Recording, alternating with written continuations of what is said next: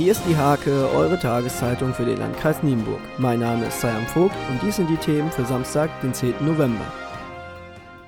Zum Gedenken an die Novemberpogrome vor 80 Jahren erinnerten Gäste auf dem jüdischen Friedhof in Nienburg an die Opfer. Pastor Marco Vogt hielt eine Andacht. Für die Stadt legten Bürgermeister Henning Onkes und Cornelia Kramer an der Gedenkstätte auf dem Friedhof einen Kranz nieder.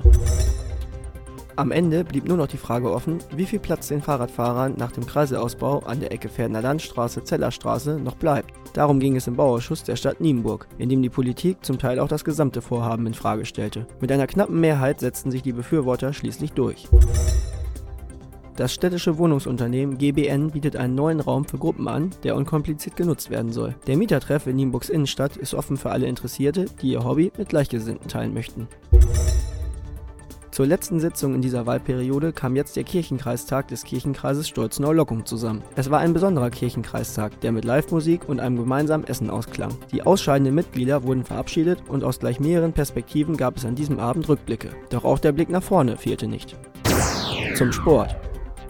Am Wochenende beginnt für die beiden Fußballbezirksligisten aus dem Landkreis bereits die Rückrunde. Am Sonnabend empfängt der TuS Drakenburg den TSV Wetschen. Sonntag geht es für Rot-Weiß Estorf Lesering um Ivan Isajew und Sedo Haso zum TSV Mühlenfeld.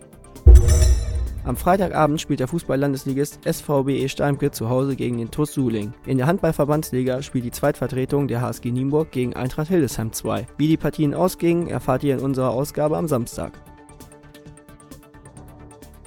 Diese und viele weitere Themen lest ihr in der Hake am Samstag oder unter www.diehake.de